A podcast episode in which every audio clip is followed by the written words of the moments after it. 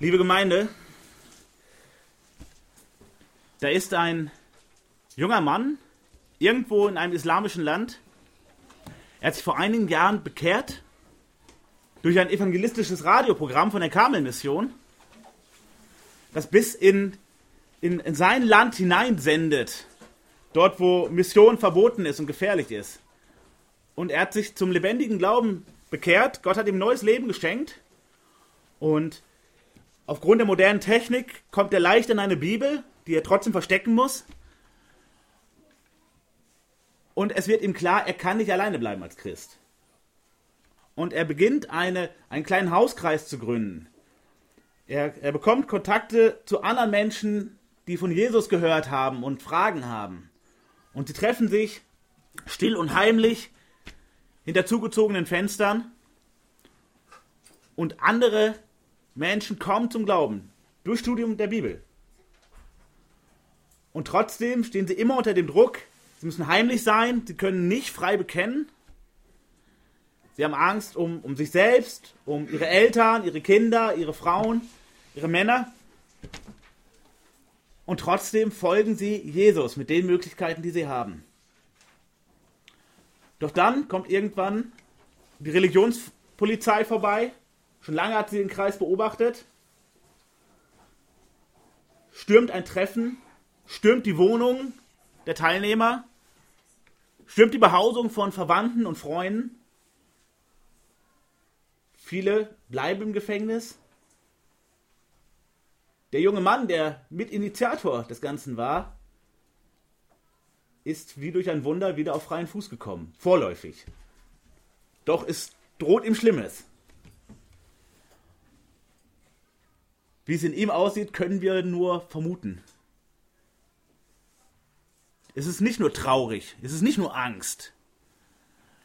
Er hat gesehen, wie, wie Jesus mit ihm etwas angefangen hat und mit den anderen und er hat etwas geschenkt, es wurde etwas aufgebaut. Es ist vorangegangen. Es war so ein Segen. Es war wunderschön. Und jetzt ist alles kaputt. Und er, er zweifelt nicht an Gott und trotzdem fragt er sich, warum hast du das zugelassen? Was haben wir gemacht? Hast du uns aufgegeben? Warum lässt du uns diesen, diesen Weg jetzt gehen? Diese kleine, zarte Gemeinde, es ist alles kaputt. Anderer Ort, irgendwo im Osten unserer Republik, auch eine kleine Gemeindeaufbauarbeit. Es sind nur wenige Familien, die zusammengestellt sind, ähm, die über Jahre hinweg den Vorsatz hatten, bibeltreue Gemeinde aufzubauen. Und auch da steht einer der Mitstreiter jetzt völlig alleine. Was ist passiert? Es war nicht Verfolgung. Es waren einfach nur menschliche Streitereien. Es waren menschliche Unzufriedenheiten. Es waren schlecht kommunizierte Probleme, Anstöße. Und geistlich waren sie sich einig. Aber menschlich ist alles auseinandergeplatzt. Und auch er fragt sich, wie konnte das passieren? Wo soll es jetzt noch weitergehen? Im Osten Deutschlands, der atheistischste Teil Europas. Und Gott hat dir so was Schönes geschenkt. Das ging voran. Die Familien kamen zusammen und im Gottesdienst gefeiert und der Bibelstunde gehalten und haben zusammen gebetet. Und jetzt nur wegen äußerer Streitigkeiten. Alles ist kaputt. Fragt sich, Herr, warum? Wie soll es jetzt noch vorangehen? Ist doch alles vor die Wand gefahren.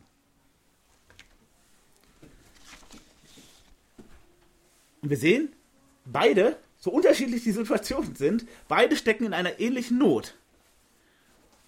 Beide stecken in einer geistlichen Katerstimmung. So viel Schönes war da. So toll war es. Waren nicht nur begeistert, sie waren auch aus Überzeugung dabei.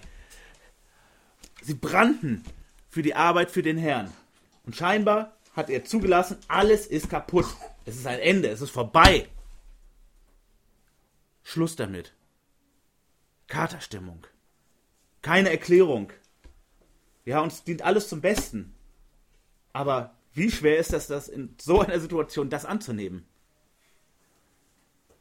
Ja, du willst doch, dass deine Gemeinde gebaut wird. Du willst doch, dass es vorangeht, dass Menschen reif werden im Glauben, dass sie mündig werden im Verständnis deines Wortes. Das willst du doch. Warum jetzt alles kaputt? Bei dem einen die Geschwister im Knast, vielleicht unter Folter, Arbeitsplatz verloren, Druck von außen, Ausstoß aus der weiteren Familie. Und bei dem anderen Isolation in einem total atheistischen Landstrich. Keine Gemeinde, wo man in einer halben Stunde mal da sein könnte. Nichts. Katerstimmung. Katerstimmung, das ist genau die Situation, in der unser Predigtext heute beginnt. Auch diese geistliche Katerstimmung.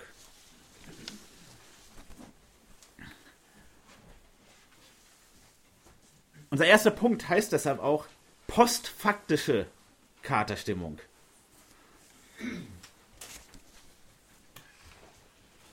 Warum wir dieses ähm, speziell konnotierte Wort postfaktisch dazu setzen, wird sich gleich klären. Es ist übelste geistliche Katerstimmung. Das sind Menschen, die sind Jesus nachgefolgt. Und es sind Menschen, die waren in einer Spezialsituation. Dass sie Jesus, der ganz Gott ist, aber auch ganz Mensch war, in dieser Doppelgestalt nachfolgen konnten. Die waren ganz bei den Anfängen dabei. Sie haben es alles gesehen. Sie haben es erlebt. Sie waren Zeugen von all dem. Sie haben ihre Hoffnung auf Jesus gebaut. Sie waren, waren begeistert, wie es wirklich voranging. Und wie sie auch immer wieder von Jesus auf den Kopf gestellt wurden, im besten Sinne. Sie dachten, ich habe etwas verstanden. Und der Herr wäscht ihnen nicht nur die Füße, er wäscht ihnen auch regelmäßig den Kopf. Und das ganz liebevoll. Und sie merken hinterher, wow, der Herr unterweist uns und er lässt uns an seiner, an seiner Weisheit teilhaben. Er nimmt uns mit hinein in all das. Wir sind ganz dicht an ihm dran. Und das sogar ganz körperlich. Sie gehen mit Jesus durch die Lande. Sie hören seine Reden. Sie sehen seine Wunder. All das. Und dann, dann passiert das, was in der Nacht zwischen Gründonnerstag und Karfreitag begann. Wenige Tage vorher, ist noch nicht ganz eine Woche her, da zieht Jesus nach Jerusalem ein. Wir hatten das in der letzten Predigt mit beschaut. Er zieht nach Jerusalem ein, die Leute jubeln. Eine Prophetie wird erfüllt. Jesus zieht ein wie ein König. Und wir können uns vorstellen, wie das auch die Stimmung und Gesinnung seiner Leute mit beeinflusst hat. Was sie gedacht haben, was geht als nächstes? Was passiert hier jetzt als nächstes? Wie geht's hier weiter? Jesus wird geprüft, er wird angefeindet, es gibt eine Tempelreinigung, es ist viel los in dieser Woche, aber es sieht nach Aufwärtstrend aus. Es wird alles richtig gut. Und dann haben sie dieses Abendmahl. Und es ist klar, wer Jesus verraten wird. Und sind geschockt, das ist einer aus dem Inner Circle. Erster Schock. Und Jesus setzt dieses Abendmahl ein und macht, macht so einen, einen spürbaren, erlebbaren Bund noch mit ihnen. Nimmt sie nochmal ganz besonders mit hinein. Und sie gehen in den Garten und seine Leute sind sicher überladen mit den Ereignissen der letzten Tage. Und Jesus sagt, wacht ein bisschen mit mir. Sie werden sich jetzt daran erinnern. Es ist Sonntag. Wenige Tage her. Jesus sagt, wacht doch ein wenig mit mir. Sie kriegen es nicht hin. Sie schlafen ein. Sie dämmern weg. Jetzt, wo es drauf ankommt. Aber sie haben es nicht verstanden in dem Moment. Sie haben es nicht kapiert. Und Jesus wird festgenommen. Einer seiner Leute will noch für ihn kämpfen Jesus hält ihn zurück. Nicht aus Pazifismus, sondern Jesus sagt, mein Reich ist nicht von dieser Welt. Mach das jetzt nicht. Und sie sehen zu, wie ihr Jesus in Ketten weggeführt wird. Sie sind teilweise mit dabei und inzwischen dürften sie es alle erfahren haben voneinander, von den einzelnen Zeugen. Sie sind dabei, wie Jesus verspottet wird, angespuckt wird. Wir uns vorstellen, wie sie miteifern sagen, Jesus, greif doch jetzt ein. Lass das doch nicht zu. Sie sind dabei, wie Jesus unter falschen Vorwürfen verurteilt wird. sind dabei, wie Jesus ausgepeitscht wird. Wie mit einem Folterinstrument wirklich die, das Fleisch vom Leib gehauen wird. Sie sind dabei. Immer einzelne seiner Leute. Und wir können sicher sein, an diesem Sonntag, sie haben es alle gehört, was da passiert ist. Sie haben es inzwischen alle gehört, was passiert ist, wo die Menge geschrien hat, nein, wir wollen diesen Jesus nicht. Behalte den, kreuzige den Jesus, den wollen wir nicht. Lass lieber den Mörder frei. Und sie haben es mitgekriegt, wie ihr Jesus, nachdem er das alles erlebt hat, nach Golgatha musste, unter Anfeindungen, dort am Kreuz zu Tode gefoltert wurde. Das haben sie alles mitgekriegt. Wir können uns vorstellen, wie sie danach zusammensaßen, sich die einzelnen Puzzlesteine erzählt haben, die die unterschiedlichen Zeugen mitbekommen haben wie es sie alle geschockt hat, als sie immer mehr von dem Gesamtbild gesehen haben. Sie waren aber auch dabei, als Jesus am Kreuz hing und der Himmel sich verfinstert hat. Es mitten am Tag stockenduster war und es waren keine Gewitterwolken. Und es war keine normale Sonnenfinsternis. Und jeder konnte es in dem Moment erkennen. Und die Erde fing an zu beben. Sie haben das alle mitgekriegt. Über das ganze Land ging das. Sie haben davon gehört, wie im Tempel der Vorhang zerriss, der Tempel zum Allerheiligsten, das was immer verhüllt war, wo einmal im Jahr der Hohepriester rein durfte. Und in dem Moment zerreißt das. Wir lesen im Text vorher, und es spricht einiges auch dafür, dass es am, am Karfreitag passiert ist, als Jesus am Kreuz hing, wie die Gräber sich öffneten und die Heiligen aus ihren Gräbern kamen und durch die Stadt gingen. Man kann es auch so lesen, dass es erst am Ostersonntag geschah. Das wissen wir nicht. Aber wir wissen, es sind viele krasse Sachen passiert. Viel Schockierendes. Vieles, was hoffnungslos macht. Das Problem ist nicht ihre, ihre Emotionen letztlich. Ihre Emotionen sind ja erstmal richtig, scheinbar. Sind doch scheinbar richtig. Hierher.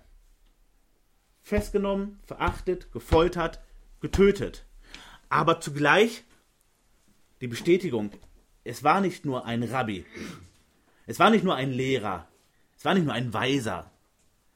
Denn das, was dort am Kreuz noch geschehen ist, was äußerlich sichtbar war, das war noch nicht das Wichtigste, aber was äußerlich sichtbar war, womit Gott nochmal unterstrichen hat, wer hier gestorben ist.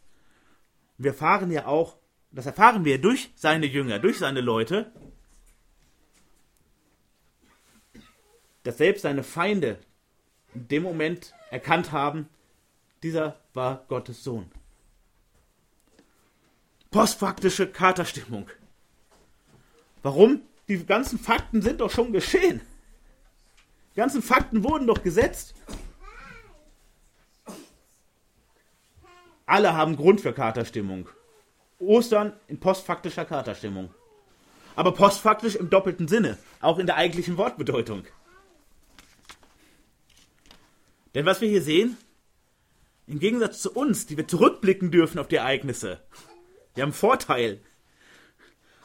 Aber seine Jünger damals hofften nicht auf die Auferstehung. Das sehen wir. Was wäre denn naheliegend gewesen? Sie hoffen auf die Auferstehung ihres Herrn, zeitnah. Und er hat gesagt, wann. Gesagt, es ist nicht in drei Jahren oder in fünf Jahren oder in zehn Jahren. Er hat gesagt, am dritten Tage. Wo sind denn seine Leute? Stehen sie vorm Grab und erwarten ihn? Steht da ein Jubelchor? Stehen sie dort mit, mit leckerem Essen, mit Freude, mit Anhang und begrüßen ihren Herrn? Nein, sie erwarten ihn nicht. Sie sind völlig in ihrer Katerstimmung gefangen.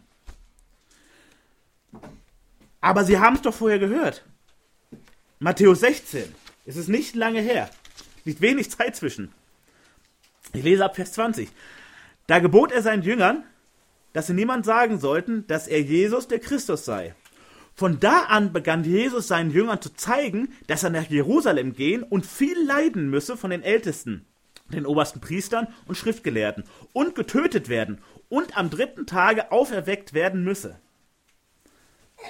Also von da an beginnt er, das regelmäßig zu machen.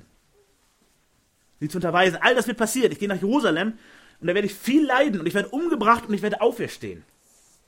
Er gibt ihm die Fakten an die Hand. Und nicht nur einmal. Ich so, also nebenbei übrigens, nicht ein Gerücht. Ist doch ganz klar, so wird es passieren.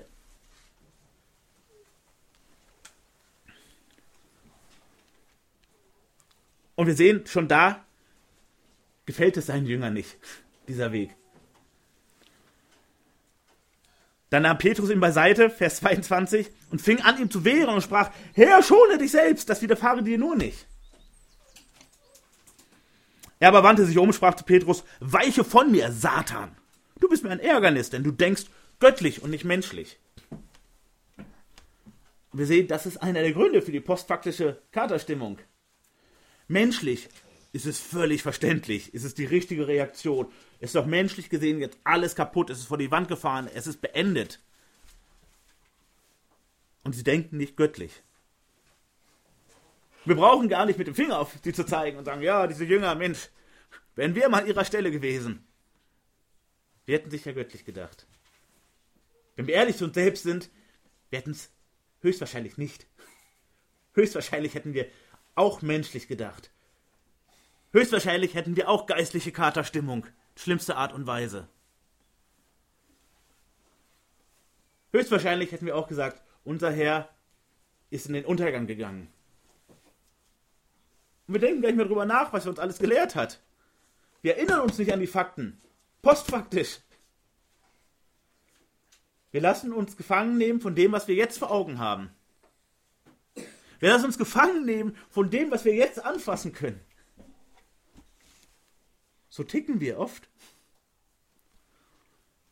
Matthäus 17 lehrt er seine Jünger schon wieder. Als sie den Berg, Vers 9, hinabgingen, gebot ihnen Jesus und sprach, sagt niemand von dem Gesicht, bis der Sohn des Menschen aus den Toten auferstanden ist. Wir sind jetzt nur ein Kapitel weiter, das ist ein kurzer Zeitraum nur zwischen. In Vers 12 sagt er, ich sage euch aber, dass Eli schon gekommen ist und sie haben ihn nicht erkannt, äh, anerkannt, sondern mit ihm gemacht, was sie wollten. Ebenso wird auch der Sohn des Menschen von ihnen leiden müssen.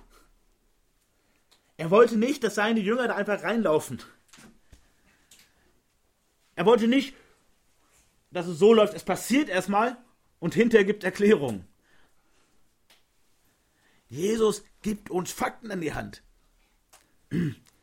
Jesus sagt uns die Wahrheit.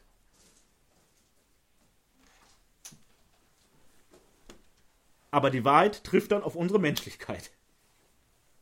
Gut, dass Jesus das auch weiß. Matthäus 20. Ein drittes und letztes Beispiel. Und als Jesus nach Jerusalem hinaufzog, haben wir die zwölf Jünger auf dem Weg beiseite und sprach, also auf dem Weg nach Jerusalem. Es beginnt jetzt alles, das Finale seines Dienstes, der Höhepunkt seines Dienstes. Das, warum er hauptsächlich gekommen ist, das ist jetzt direkt in der, in der direkten Zukunft. Siehe, wir ziehen hinauf nach Jerusalem und der Sohn des Menschen wird den obersten Priestern und Schriftgelehrten ausgeliefert werden. Und sie werden ihn zum Tode verurteilen und werden ihn den Heiden ausliefern damit diese ihn verspotten und geißeln und kreuzigen. Und am dritten Tage wird er auferstehen. Sie haben alle Fakten an die Hand gekriegt. Sie haben alle Fakten an die Hand gekriegt. Warum sagt Jesus ihnen all die Fakten, wenn er weiß, sie wenden sie nicht an? Zu diesem Zeitpunkt. Jesus wusste doch, dass sie in ihren Emotionen gefangen in Katerstimmung sind. Damit sie daraus lernen. Damit sie hinterher, wenn sie es denn endlich kapiert haben, wenn die Fakten ihnen wirklich unter die Nase gerieben wurden, die jetzt geschaffen wurden von Jesus, sagen, ja, er hat alles vorher gesagt. Es ist eben keine Einbildung. Es ist keine Fantasie. Wir haben uns das nicht schön geredet. Wir haben uns das nicht ausgedacht. Wir haben nicht Fantasien oder irgendwelche Visionen, die wir heraufbeschwören oder so. Nein. Jesus hat doch alles vorher erklärt. Und alle Punkte sind jetzt so gekommen. Nochmal. Er wird ausgeliefert werden. Er wird zum Tode verurteilt. Er wird an die Heiden ausgeliefert. All das ist passiert in den, in den letzten zwei Tagen. Sie werden ihn verspotten. Es ist passiert. Sie werden ihn geißeln. Es ist passiert. Sie werden ihn kreuzigen. Es ist passiert. Wie versprochen. Das haben sie doch alle erlebt. Wenn Sie jetzt nachdenken, was hat er danach gesagt? Er wird gekreuzigt werden. Was passiert dann nochmal? Und am dritten Tage wird er auferstehen. Postfaktische Katerstimmung. Und wir sehen, wir können hier schon etwas lernen, bevor wir in unseren eigentlichen Predigtext einsteigen. Unser erster Punkt behandelt die Ausgangslage unseres Predigtextes, postfaktische Katerstimmung. Wir haben mit diesem Problem selber zu tun. Ich möchte immer gerne sagen, Anwesende von Herzen gerne ausgenommen, aber das wäre geistlich nicht aufrichtig. Wir müssen uns fragen lassen, bauen wir auf Gottes Verheißung? Hier in der Realität. Hier in der Realität von, von Tischen und Bänken, hier können wir es ganz besonders gut sagen, wir wissen, morgens geht die Sonne auf, manchmal hinter Wolken und abends geht sie unter. Und wir müssen was zu essen auf den Tisch kriegen. Und wir müssen für unsere Familie sorgen und wir müssen die Rechnung bezahlen. Ja, es ist einfach, dass wir uns auf, auf Gottes Verheißung berufen, wenn wir in guter geistlicher Gemeinschaft sind und wir haben schöne Gebetsgemeinschaft und es das heißt überall Halleluja, preis den Herrn.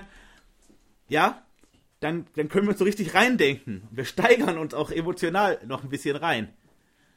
Aber verlassen wir uns in der Praxis auf Gottes Verheißung. Gehen wir davon aus, dass Gott sein Wort hält.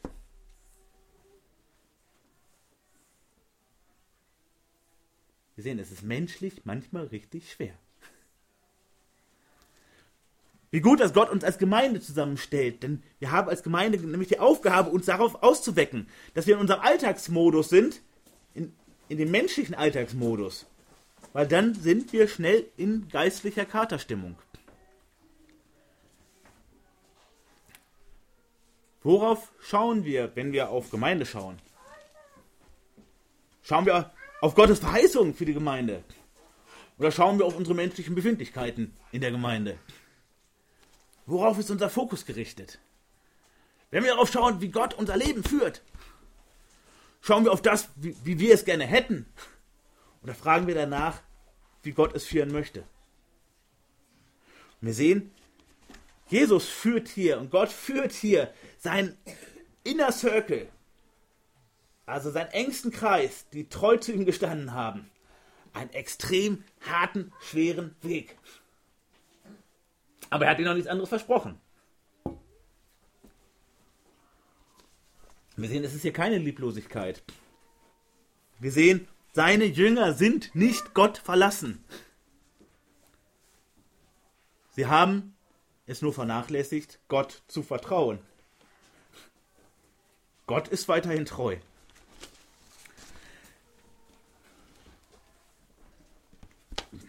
Ja, und dann sehen wir, bevor unser Predigtext noch beginnt, wie andere hingegen Gottes Verheißungen doch für durchaus möglich halten und zwar die, die Gott ganz besonders fern sind. Und so lesen wir in Matthäus 27. Am anderen Tag nun, der auf den Rüsttag folgte, versammelte sich, äh, versammelten sich die obersten Priester und die Pharisäer bei Pilatus und sprachen, Herr, wir erinnern uns, dass dieser Verführer, gemeint ist Jesus, sprach, als er noch lebte, nach drei Tagen werde ich auferstehen. Die können sich daran erinnern. Die dann tot wollten, die konnten sich noch daran erinnern. Möglicherweise haben sich auch Sorgen gemacht. Es ging vielleicht zu einfach. Keine Gegenwehr, bisher auch noch kein Volksaufstand. Es gab vielleicht auch Zweifler in ihren Reihen, die gesagt haben, naja, vielleicht ist er doch ein Mann Gottes. Vielleicht ist er doch ein Prophet Gottes. Was hat das für Folgen? Es mag auch Zweifler in diesen Reihen gegeben haben. Aber sie erinnern sich daran. Der hat doch gesagt, er wird auferstehen am dritten Tag. So befiehl nun, dass das Grab sicher bewacht wird bis zum dritten Tag, damit nicht etwa seine Jünger in der Nacht kommen, ihn stehlen und zum Volk sagen, er ist aus den Toten auferstanden. Und der letzte Betrug schlimmer wird als der erste. Also zumindest das, was sie hier vorschieben, ist die Sorge, die Jünger könnten hier eine große Show abziehen. Die Sorge ist, die Jünger sorgen dafür, dass die Prophetie sich erfüllt halt mit menschlichen Mitteln. Und wir sehen, wovor haben sie eigentlich Angst? Sie haben Angst, dass die Leute Jesus glauben. Pilatus aber sprach zu ihnen, ihr sollt eine Wache haben, geht hin und bewacht es so gut ihr könnt. Da gingen sie hin, versiegelten den Stein und bewachten das Grab mit der Wache. Also, wir sehen, dreifache Absicherung. Der Grabstein, so 1500 bis 2000 Kilo mag er gewogen haben. Also nichts, was man mal eben beiseite schiebt. Zweitens, das Siegel. Sagt, also technisch ist ein Siegel eine niedrige Hürde. Aber wer so ein Siegel aufbricht, kann schnell ein Kopf kürzer gemacht werden. Also überlegt man sich gut. Schwerer Stein, technisch schwer zu ändern. Zweitens, das Siegel, juristisch gefährlich. Kriegt man böse einen auf die Finger, im besten Fall. Und drittens, Wachen. Also eine ziemlich sichere Sache. Die Jünger kommen nicht. Und hier sehen wir, wie Gott genau das gebraucht. Gott gebraucht die Angst vor dem Betrug der Jünger, um zu bestätigen, Jesus ist tatsächlich auferstanden. Dreifache Absicherung. Der Feinde sorgt dafür, dass sichtbar wird, er kann nicht geklaut worden sein. Das geht einfach nicht. Ja, doch seine Leute weiterhin postfaktische Katerstimmung. Allerdings nicht alle völlig. Wir sehen dann in unserem Predigtext, wie einige Frauen ins Tun kommen. Vielleicht taten sie es aus, aus liebevollem Pflichtgefühl, ein letzter Dienst an ihrem toten Herrn. Vielleicht hat es ihnen auch einfach ein Stück weit geholfen, sich abzulenken. Ihr kennt das. Wenn wir wirklich unten sind, wir sagen, es ist alles kaputt gerade. Das, woraus ankam, ist jetzt kaputt gegangen. Wir brauchen irgendwas zu tun, um nicht wahnsinnig zu werden. Wir brauchen irgendeine Aufgabe und sei sie noch so banal. Und dann gehen die Frauen, Maria Magdalena und die andere Maria, sie gehen, um das Grab zu besehen. Und wir erfahren in den anderen Evangelien, sie haben ähm, noch Zubehör im Gepäck, um den Leichnam zu präparieren, entsprechend dem Ritus.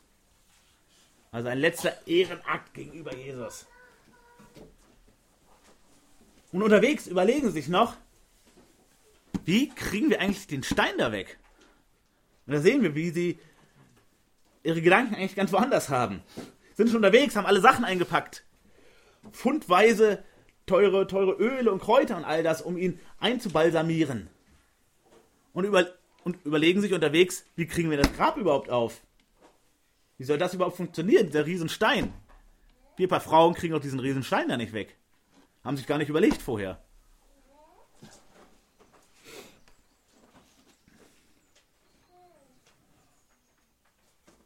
Und dann sehen wir Vers 2, 3 und 4 sind ein Einschub. Und das ist wichtig, dass wir das erkennen.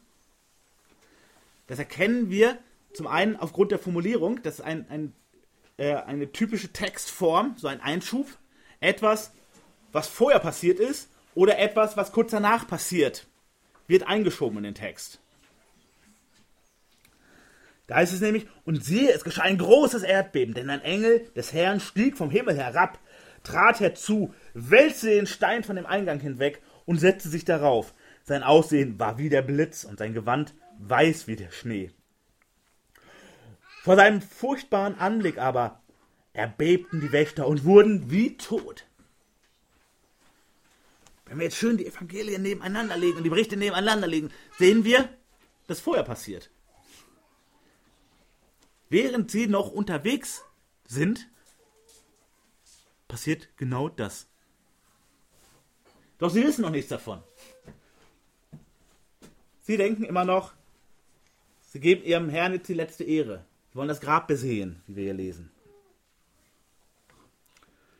Und dann werden sie konfrontiert nach der postfaktischen Katerstimmung mit der Realität der Fakten. Alles, was wir von hier ablesen, da geht es um die Realität der Fakten. Auch da ich empfehle euch, legt die verschiedenen Berichte mal nebeneinander. Druckt euch das aus dem Computer aus, das ist noch praktischer für so einen Zweck. Legt es euch nebeneinander und verfolgt die Berichte. Jetzt wird gezeigt, mitten in ihre Depression hinein, in ihre Niedergeschlagenheit hinein, in das Fragen, Gott, warum lässt du das hier zu? Da kommen die Fakten. Wir sehen, Gott packt sie nicht als, ne, als erstes bei ihren, ihren Gefühlen. Die resultieren dann auch daraus, die Gefühlsveränderung. Aber Gott zeigt ihnen von hier auf die knallharten Fakten auf. Vertraut meiner Verheißung. Schaut es euch an. Der Engel aber wandte sich zu den Frauen und sprach, Fürchtet euch nicht. Gottes Boten sagen das immer. Eine kurze Lektion über Engel zwischendrin. Engel sind nicht so komische Kleine mit so Flügelchen und so Babybacken. Das sind keine Engel. Das ist Quatsch aus dem Nippes-Shop. Wenn ihr sowas seht, könnt ihr gleich sagen, so ist garantiert kein Engel. Wir sehen es nämlich, die Menschen fürchten sich immer erstmal vor den Engeln. Nicht, weil die böse sind, sondern weil die ehrfurchtsgebietend sind.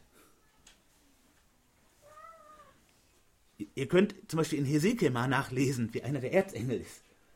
Uiuiuiui. Kein Wunder, dass die Menschen sich erstmal fürchten vor solchen Wesen. Aber sie sagen gleich, fürchtet euch nicht. Ihr braucht keine Angst haben. Ihr seid sicher, es ist alles okay.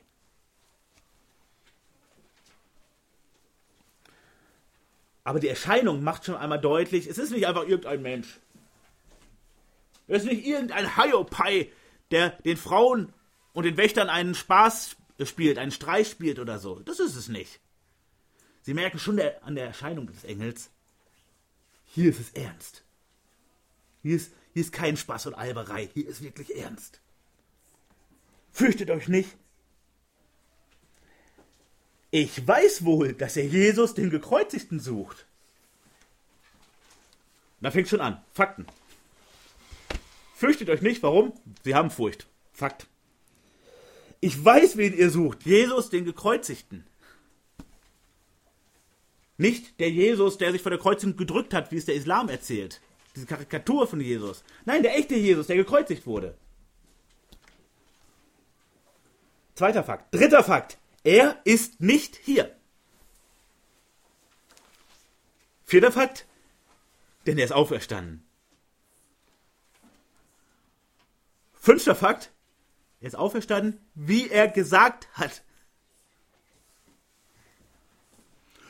Kommt her! Seht den Ort, wo der Herr gelegen hat.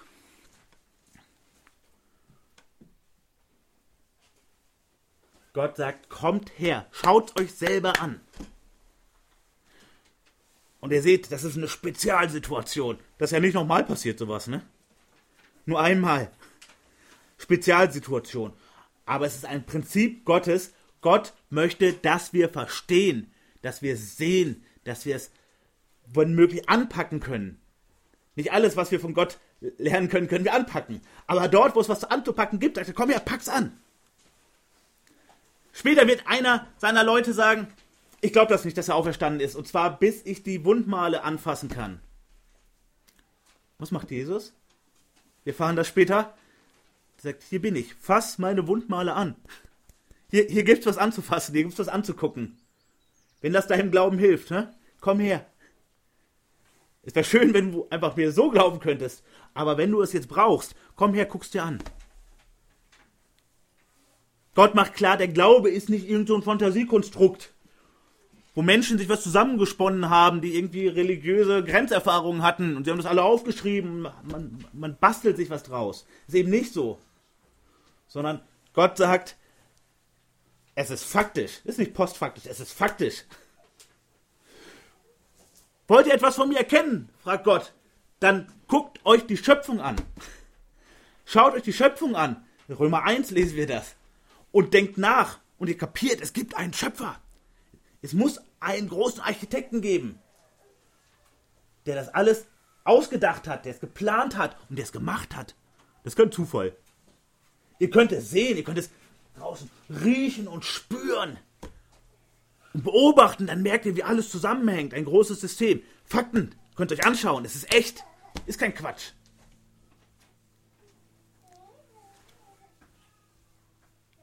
Ihr könnt mit dem lebendigen Gott sprechen. Ihr müsst euch nicht erzählen lassen, dass das mal jemand gemacht hat. Ihr könnt, jeder, egal wie alt oder jung ihr seid, ihr könnt mit dem Schöpfer des Universums reden. Wenn ihr das mit ehrlichem Herzen macht, dann spricht er mit euch. Faktisch. Nicht nur in euren Gedanken. Der spricht zu euch. Faktisch. Und hier, kommt her, seht den Ort, wo der Herr gelegen hat. Warum? Weil er ist nicht hier. Guckt euch an. Warum? Weil er ist auferstanden. Wie, der ist auferstanden? Ja, hat er auch vorher gesagt. Ja, ihr sucht Jesus, aber der ist ja weggegangen. Weil er ist auferstanden, wie er gesagt hat. Die Realität der Fakten. Bam, bam, bam, bam. Wir sehen, auch dass wir Gottes Wort haben, ist genauso ein Fakt. Der Glaube ist nicht übermittelt durch alte Opis und Omis, die am Lagerfeuer wilde Geschichten erzählen. Und sie erzählen immer noch ein bisschen anders und ein bisschen aufregender und nächstes Mal ist es noch verrückter. So ist es nicht. Es hat ja keinen Bestand. Das ist ja, ist ja dauernd anders. Und Gott gibt uns sein Wort, weil er sagt, guck mal, das sind Fakten. Und ich gebe euch Prophezeiungen. Und ihr seht, viele sind schon erfüllt. Könnt ihr euch angucken. Könnt ihr Geschichtsbücher aufmachen. Könnt ihr archäologische Ausgrabungen euch anschauen. Könnt ihr nach Qumran fahren. Könnt ihr euch alles anschauen. Faktisch. Gott sagt, wenn du mich anrufst und mich in dein Leben einlädst, wenn du sagst, ich brauche Vergebung meiner Sünden, ich brauche ein neues Leben, dann werde ich das machen. Das verspreche ich dir. Wenn du es ehrlich meinst, mache ich das. Und das hat Fakten, das merkst du dann. Dein Leben verändert sich. Du denkst anders. Du redest anders. Du handelst anders. Das hat echte Folgen für dein Leben. Fakten. Vers 7. Und geht schnell hin und sagt seinen Jüngern, dass er aus den Toten auferstanden ist. Und siehe, er geht euch voran nach Galiläa. Dort werden sie ihn sehen. Siehe, ich hab's euch gesagt. Also geht jetzt los, sagt den anderen diese Fakten. Sagt den anderen, seid Zeugen. Das Grab ist leer, wir waren da, da war der Engel. Der hat gesagt, er ist auferstanden, der ist wirklich nicht mehr da, Leute. Wir haben es gesehen. Sagt den anderen und ihr werdet ihn sehen. Ich habe es euch gesagt, da könnt ihr euch darauf verlassen, ich bin Engel. Verlasst euch darauf, auch auf meine Aussage. Ihr werdet ihn noch sehen.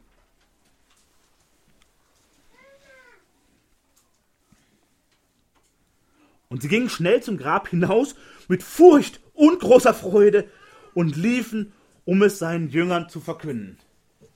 Wir sehen eine berechtigte Mischung. Sie haben doch Furcht. Sie haben einen Boten Gottes gerade erlebt. Das ist nicht der Normalfall. Wer sehen wir? Das sind keine Verrückten gewesen, die dauernd irgendwo Engel sehen und Stimmen hören oder so. Sie haben sich dolle erschreckt. Weil normalerweise sehen wir hier auf Erden keine Engel. Natürlich haben sie sich dolle erschreckt. Und große Freude. Schluss mit Katerstimmung. Gott hat einen besseren Plan. Wir wollten eigentlich wieder Petrus, wir Simon Petrus, wir wollten eigentlich Jesus wird, wird nicht verhaftet, Jesus wird nicht verlacht, verspottet und angespuckt und gefoltert und umgebracht. Jesus muss nicht sterben. So wollten wir das. Wir wollten das menschlich. Und jetzt fangen sie ganz langsam an zu kapieren. Gott hat einen besseren Plan. Gott denkt größer als wir. Gott hat die Zügel fest in der Hand. Nichts, was passiert, kann sich an Gott vorbeimogeln. Nichts, was passiert, passiert, ohne dass Gott davon weiß und es zulässt. Furcht und Freude. Furcht und Freude.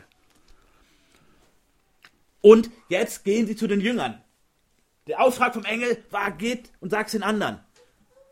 Er ist wirklich auferstanden, wahrhaftig auferstanden. Sag's den anderen. Und sie laufen los. Es sind ungewöhnliche Zeugen. Sind nämlich alles Frauen. Und wie wir es gestern in Hannover in der Predigt gehört haben, heutzutage würde man wahrscheinlich Frauen hineindichten, wenn man es erfinden würde. Früher war aber klar, Frauen sind keine glaubhaften Zeugen. Ob es das gefällt oder nicht, so war's. Frauen waren keine glaubhaften Zeugen. Es konnten 10 oder 100 Frauen etwas erzählen. Wenn ein Mann sagt, das stimmt nicht, dann hat es keine Bedeutung, was die Frauen sagen. Und das macht sie zu besonders glaubwürdigen Zeugen. Im Rückblick. Wie wir aber sehen werden für seine Jünger nicht. Die Jünger haben, haben große Zweifel daran. Ja, sie waren schon, schon eng verbunden mit diesen Frauen. Aber in, in Lukas, im Paralleltext heißt es 24,11, äh, 24,10 erstmal, es waren aber Maria Magdalena und Johanna und Maria, die Mutter des Jakobus, die dies den Aposteln sagten, sie und die übrigen mit ihnen. Also sie berichten jetzt, und ihre Worte kamen ihnen vor wie ein Märchen und sie glaubten ihnen nicht. Ja, was die Frauen da sich wieder zusammenquatschen. Ja, wir sind alle ziemlich niedergeschlagen, wir sind alle ziemlich fertig. Wir, wir sind hier zusammen irgendwo im Versteck. Wir sind zusammen traurig, wir sind zusammen vielleicht auch wütend. Wir haben viele Fragezeichen. Jetzt kommen die Frauen mit ihren, ihren Spinnergeschichten. Ja, genau, Jesus ist auferstanden. Tote stehen auf und so. Wir sehen, wie weit weg sie sind. Wie weit weg sind sie? Sie haben es erlebt, dass Tote wieder lebendig werden. Sie haben es ja vorher schon erlebt. Aber, nee, was diese Frauen da sagen. Die Realität der Fakten kommt noch nicht an bei ihnen. Und sie ging, um es seinen Jüngern zu verkünden, siehe, da begegnete ihnen Jesus und sprach, sei gegrüßt. Sie aber traten herzu und umfassten seine Füße und beteten ihn an. Also auf dem Weg zum Zeugnis geben, was nicht erfolgreich sein wird. Erstmal begegnet ihnen der Herr selber unterwegs. Dieser Gruß, das ist das, was wir heute als Hallo sagen würden. Also nichts Pathetisches. Er schwebt nicht vom Himmel herab oder so. Es ist kein Riesenauftritt. Seid gegrüßt. Bam, da ist er. Der, der doch tot ist, über den wir getrauert haben, wo wir so viel geweint haben. Der Engel erzählt uns gerade erlebt und jetzt konfrontiert mit den Fakten. Noch mehr geht gar nicht. Noch mehr geht gar nicht. Und sie kommen an ihn heran und fassen ihn an seinen Füßen und beten ihn an. Also damit machen sie nochmal deutlich, wer sind sie, wer ist er?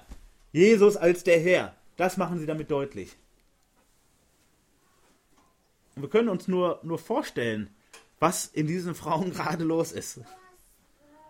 Vom tiefsten Loch, von der tiefsten Dunkelheit, Hoffnungslosigkeit und da steht Jesus. Und sie spüren mit ihren eigenen Händen, der ist echt. Das ist Jesus. Das ist nicht irgendwie eine Nachtgestalt, die ich irgendwo in der Zimmerecke gesehen habe, hinter einem Tränenvorhang. Das ist der echte Jesus am helllichten Tag. Es hat nicht nur der Engel gesagt, jetzt ist er da. Da sprach Jesus zu ihnen, fürchtet euch nicht. Geht hin und verkündet meinen Brüdern, dass sie nach Galiläa gehen sollen. Dort werden sie mich sehen. Und in anderen Berichten erfahren wir dann, einige sehen ihn schon vorher. Und wir sehen ab da an, in diesen 40 Tagen, bis zur Himmelfahrt. Konfrontiert Jesus die Menschen mit den Fakten. Hunderte sehen ihn. Menschen essen mit ihm. Menschen werden noch überführt von ihm. Er macht Seelsorge mit seinen Jüngern.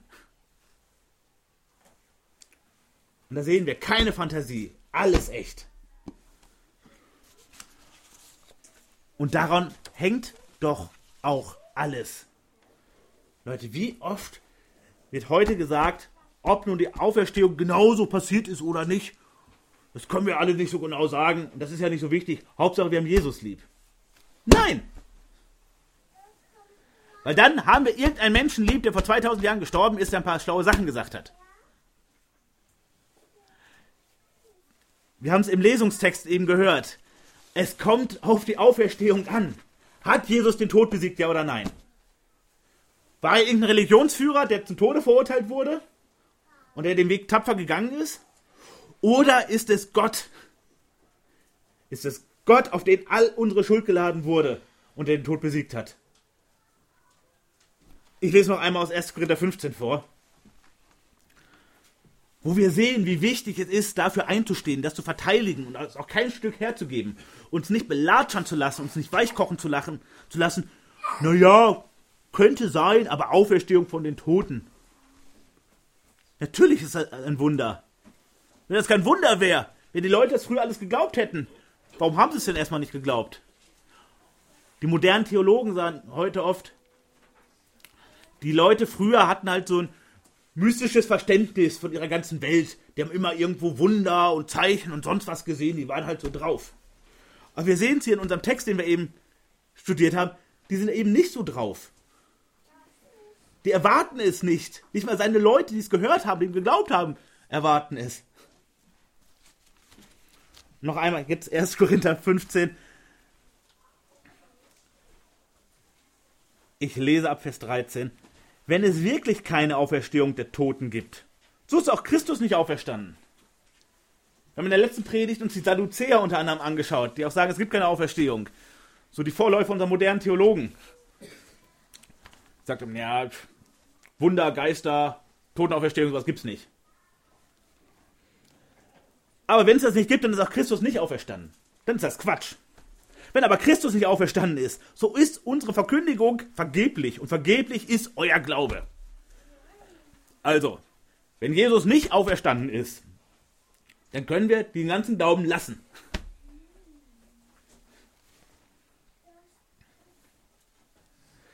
Vers 16. Denn wenn Tote nicht auferweckt werden, so ist auch Christus nicht auferweckt worden. Ist aber Christus nicht auferweckt worden, so ist euer Glaube nichtig so seid ihr noch in euren Sünden. Dann machen wir hier noch Kasperle-Theater. Dann erzählen wir uns noch gegenseitig, unsere Sünden sind ja vergeben. Dann sind wir in einer Psycho-Selbsthilfegruppe. Wenn Christus nicht auferstanden ist. Nun aber, Vers 20, ist Christus aus den Toten auferweckt. Er ist der Erstling der Entschlafenen geworden. Es geht um Fakten. Ganz wichtig, das ist echt. Und wenn wir nicht glauben, dass das echt ist, dann wankt das ganze Gebäude. Dann wankt der ganze Glaube. Dann wankt die ganze Rettung.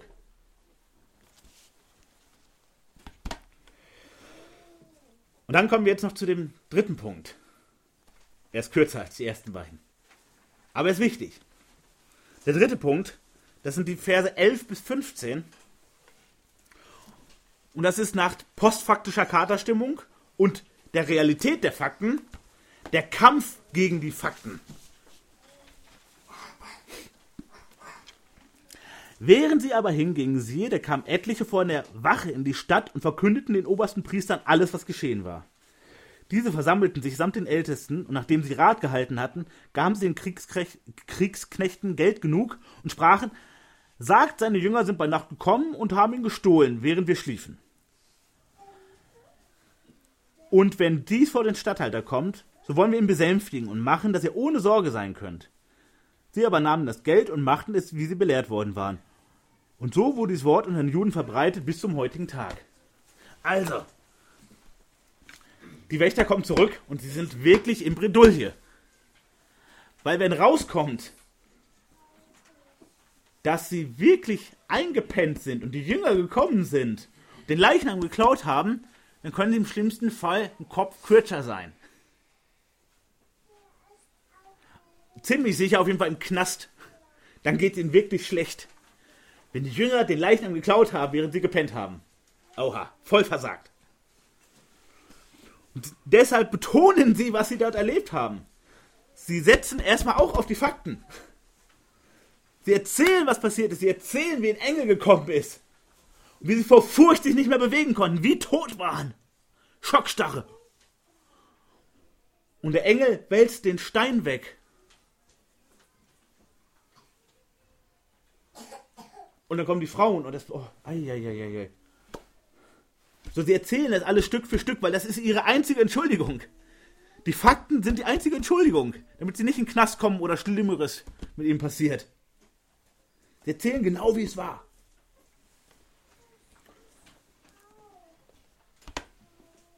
Und jetzt beginnt der Kampf gegen die Fakten, weil das darf auf keinen Fall bekannt werden. Das ist das Schlimmste.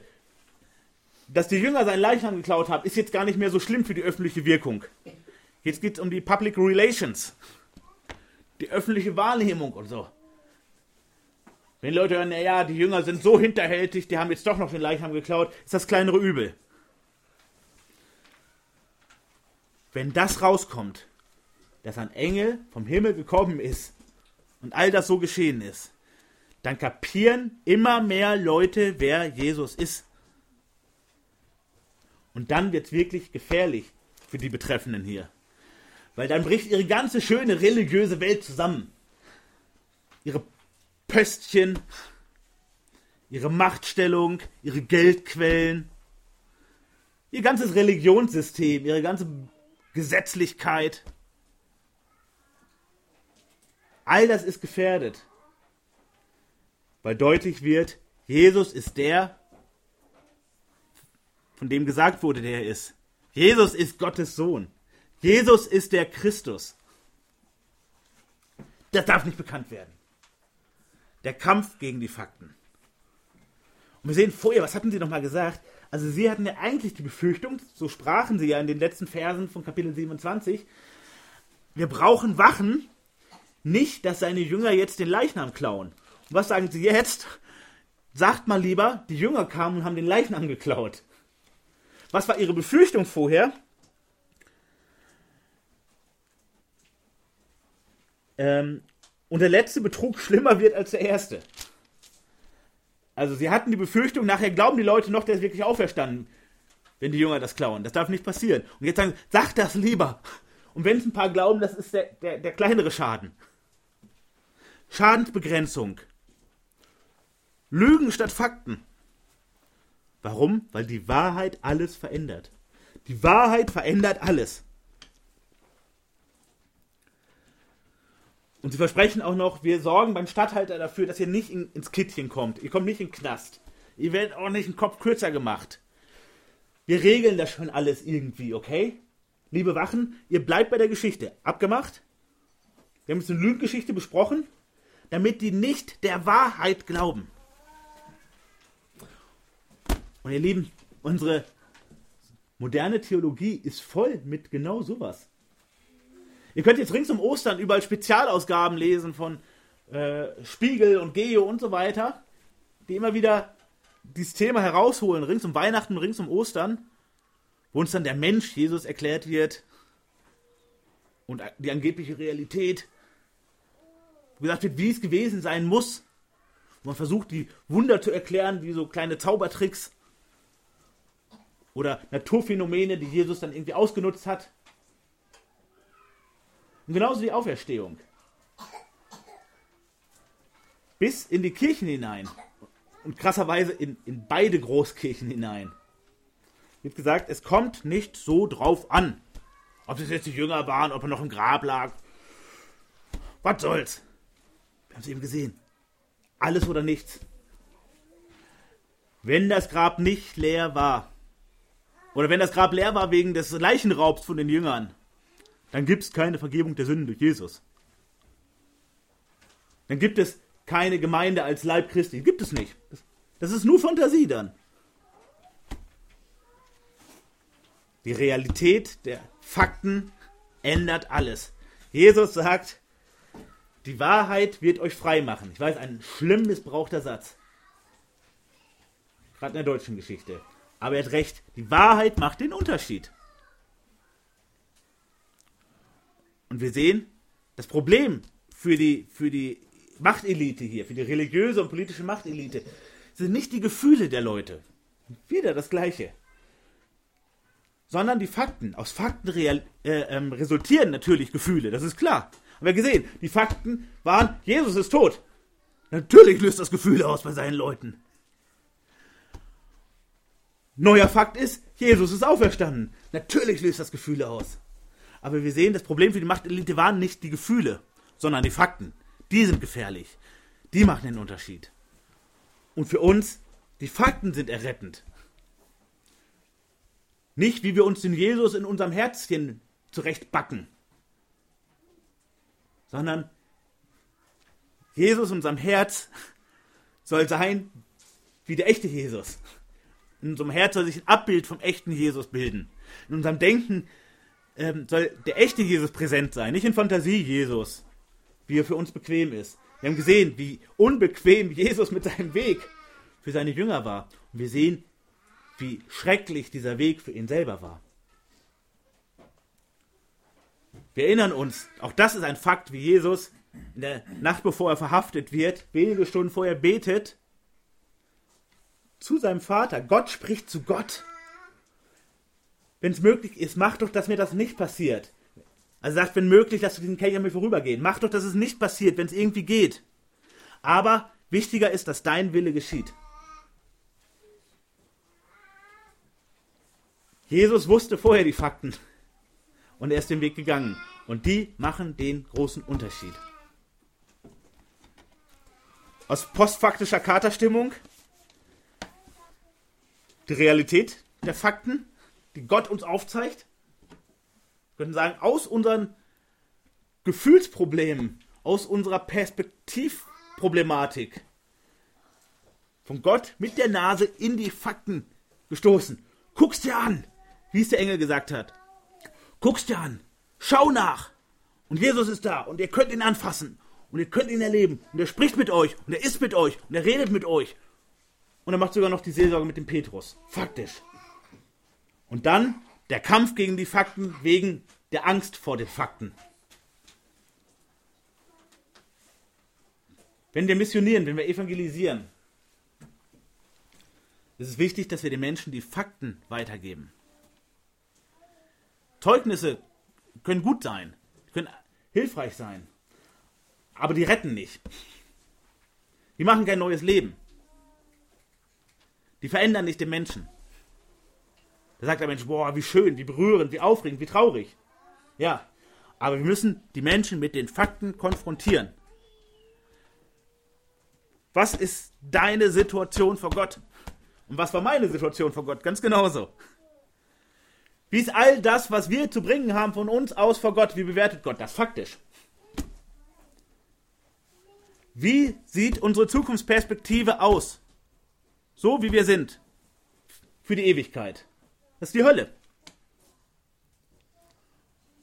Und wie kann es einen Ausweg geben? Es kann nur einen Ausweg geben, weil Jesus, der Christus, Mensch geworden ist und ans Kreuz gegangen ist und die Schuld komplett auf sich genommen hat und den Tod besiegt hat und er auferstanden ist und das Grab leer ist.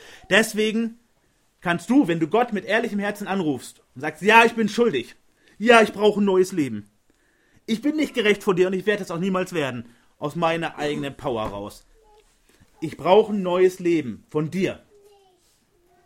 Dann können wir wegen der Fakten gewiss sein, Gott errettet uns und er bleibt uns treu.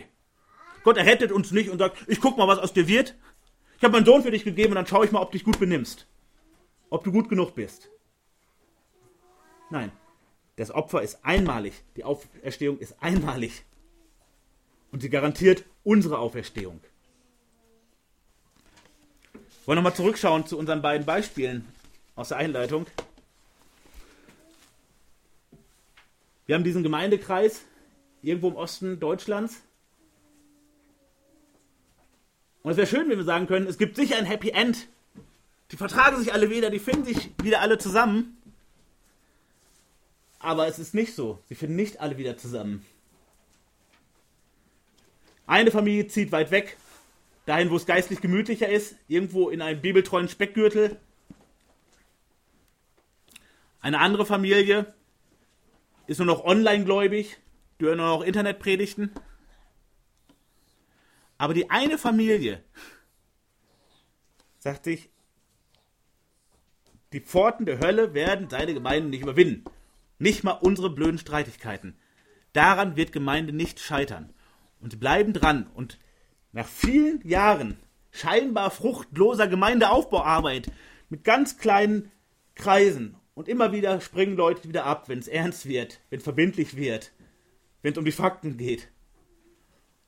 Und nach Jahren entsteht dort eine kleine bibeltreue Gemeinde und sie hat Auswirkungen auf ihr Umfeld. Weil die Leute sich nicht in ihrem Bethausviertel verschanzen können. Wo ja sowieso alle irgendwie so Christen sind, mehr oder weniger, und Sonntag sowieso alle in der Gemeinde. Sondern sie sind weiter in ihrem heidnischen Umfeld. Und sie arbeiten mit den Leuten und haben die als Nachbarn und trotzdem haben sie ihre kleine bibeltreue Gemeinde und können Leute dahin einladen. Unser junger Mann, dessen Freunde verhaftet sind, entführt sind von der Religionspolizei, bedrängt, geschlagen, verachtet, erkennt, wie sie geehrt werden, indem er Gottes Wort studiert, weil sie leiden um Christi willen. Er sagt, ja, dadurch ist die Gemeinde jetzt hier nicht wieder repariert. Dadurch sind unsere Probleme nicht weg, aber wir kapieren, dass wir leiden, weil wir zu Jesus gehören.